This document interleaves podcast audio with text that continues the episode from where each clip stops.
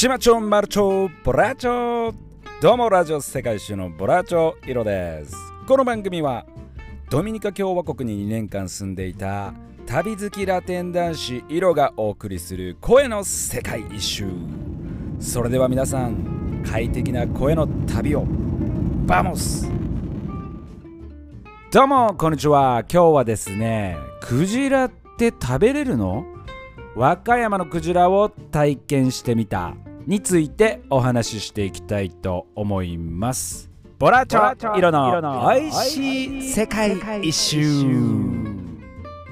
さあ始まりました。ボラチョ色のおいしい世界一周。今日はですね和歌山のクジラなんですけれどもこのクジラというのがですね非常にデリケートなテーマとなっておりますなぜかと言いますと世界にはねクジラを食べることを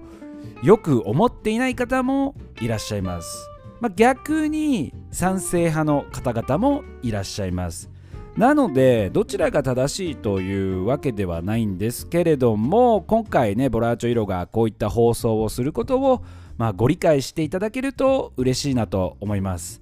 まあちょっとよく思わないなという方はですね、まあ、今回残念ですけれどもまた次回ボラーチョイロの美味しい世界一周そしてラジオ世界一周に遊びに来ていただけると嬉しいです。はい。ということでボラーチョイロ和歌山でクジラを食べてきました。皆さんはねクジラを食べたことがありますか？どうやらねボラチョイロがね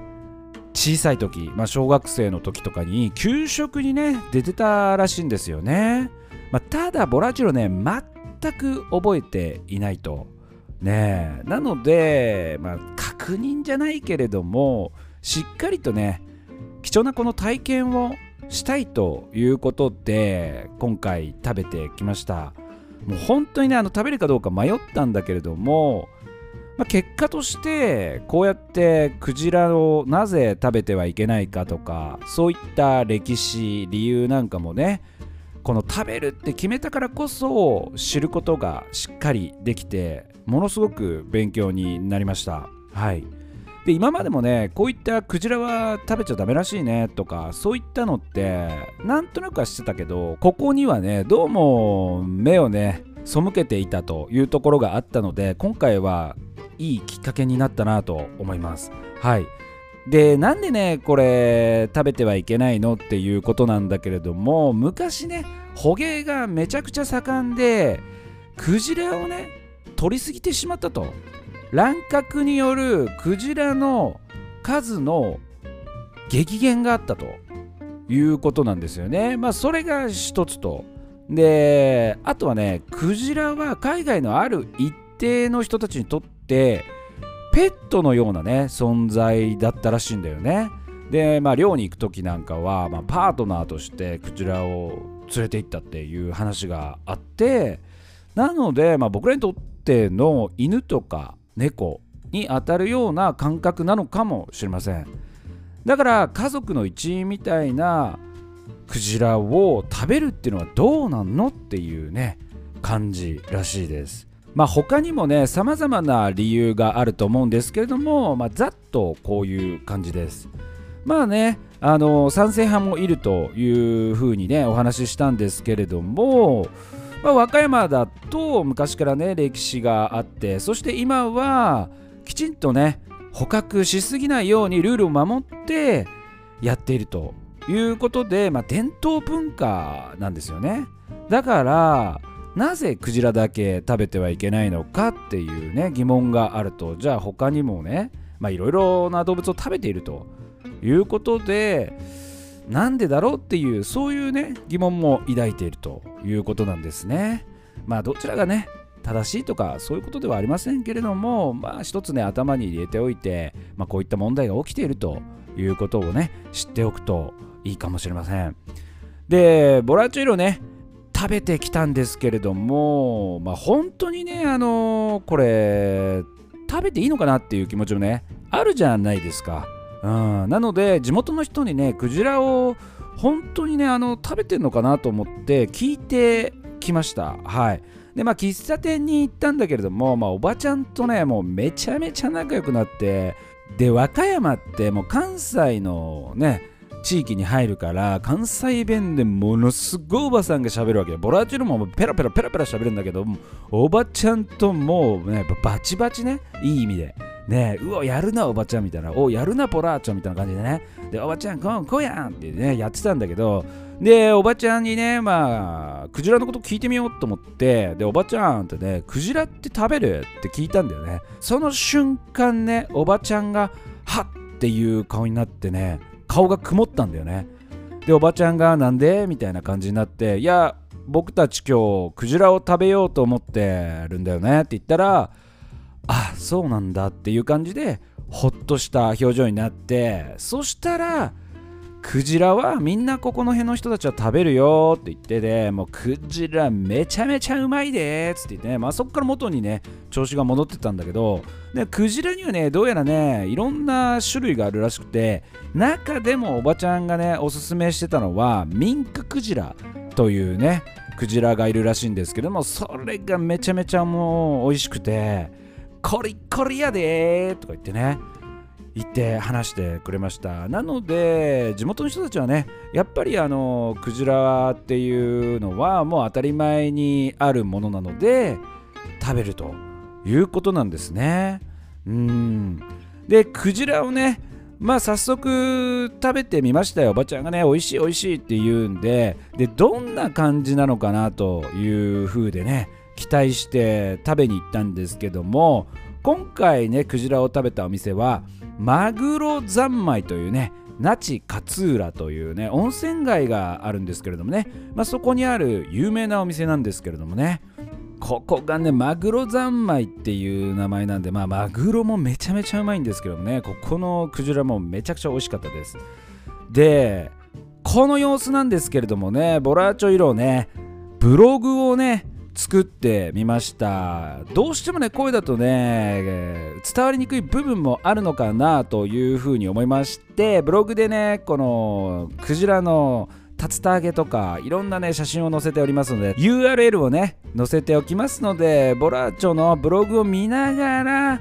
この放送を聞くと分かりやすいかもしれませんのでもしよかったらブログの方も見てみてください。はい。で最初はねクジラの竜田揚げを食べました。でこのお店ねもう超人気すぎて僕らで6時ぐらいに行ったんだけれどももうギリギリ滑り込みセーフで入って僕らがなんと最後のお客さんでした。はい。もうそんな時間に閉めるっていうね感じだったんだけれどももう人気すぎてこれ以上は作れないということでラッキーでした。はい。でクジラの竜田揚げを食べたんですけど見た目はねもう本当にクジラっていうのはねわかんないですよ。でまあビールをね頼んでねもう食べましたよ。で食べてみたんですけどもこれがねうまい。でクジラってまあ魚だよね。これ魚とは思えないほどねしっかりとした噛み応えがあってビールにもめちゃめちゃ合います。はい。これ美味しいです。めちゃくちゃ食べやすい。もう変な臭みみたいなものもね全くなくむちゃくちゃうまいです。はい。そしてお次はですねクジラの刺身を注文して食べました。でクジラの刺身はささっきは竜田揚げでさちょっと一つかましてからね食べてるのでクジラっていう感じではないじゃん。だけど今回はね刺身だからダイレクトでクジラを食べるということでこれはついに来たなと。で見た目なんですけれどもねこれめちゃめちゃ綺麗でほんとねやっぱりねパッと見ね肉みたいな感じなんだよね。そう。でこの写真でもね見てもらうと分かるんだけどもめちゃめちゃ美味しそう。で今回はねダイレクトで食べてみました。でお味の方はですねやっぱりこれもね肉に近いですね。肉と魚のね中間ぐらいででも美味しい。で生で今回刺身でね食べてるんだけれどもこれもねまた全く臭みがなくてめちゃくちゃ食べやすいです。もう言われなかったらなんだろうこれっていう感じで普通に美味しいねっていうね感じなんですよね。でこのね刺身の味付けにねついてきたね、まあ、写真でねちょこちょこっと載ってるんですけれども生姜とねニンニクがついてきてるんだけどもこのね2つをつけて食べると全く違う世界が見えるともう最高の味変ですよこれ。もうニンニクもね生姜もめちゃめちゃ合いますね。うまい。うん。そしてねまだねクジラがあるということでねボラチョイル一通り注文しました。3つ目はねクジラのハム。注文しました。でこれはねもうだんだんとクジラに慣れてきたしもう大丈夫だろうと思ってね食べてみたんですよねルンルンで。そしたらですねこれ今回は今までとはね違いました。このクジラのハムはねダイレクトにクジラを感じることができたんですよ。そうクジラの生臭さがありました。なのでこれはねちょっと好き嫌いが分かれるのかなという感じですね。食感としてはなんかビーフジャーキーをね食べてるような感じで、まあ、パンチがありますね。なのでつまみなんかでね好きな人はねいいのかもしれません、まあ、ただねクジラってこういう感じなんだろうなっていうのをね感じたいっていう方はね是非体感していただけるといいかなと思います。はい。まあそんな感じでねクジラの竜田揚げクジラの刺身クジラのハムを体感してきました、まあ、どれもね違った感じで非常にね貴重な体験をすることができました。本当にありがとうございました。ごちそうさまです。まあ結論としては食べれないことはもう全くなくてむしろ美味しいという結論に至りました。はい。ということで今回和歌山のねクジラクジラって食べれるのかっていうね疑問も抱いてた人もいたと思うんですけれどもね。食べてきました。まあこれね食べることが悪いっていうことでもないしまあね反対する方もいるけどまあその辺はねあまり気にせず自分が食べたいと思ったら食べればいいと思いますし食べたくないと思えばね食べなければいいですしね。もし食べたいという方がねいるのだったらぜひこういった貴重な経験をするのもいいんじゃないかなと思います、まあ、そういった際にはですねボラーチョ色のこの音声であったりブログをね参考にして行ってみてください。はいということで今回はね賛否両論あると思いますがこういった貴重な経験をすることで食を通してねいろんなことが勉強になりました。ということで写真の方がね気になった方はボラーチョ色のブログ概要欄の方に URL を貼っておりますのでそちらから行ってみてください。それではまた次回お会いしましょう。お相手はボラーチョイロでした。 Hasta luego chao chao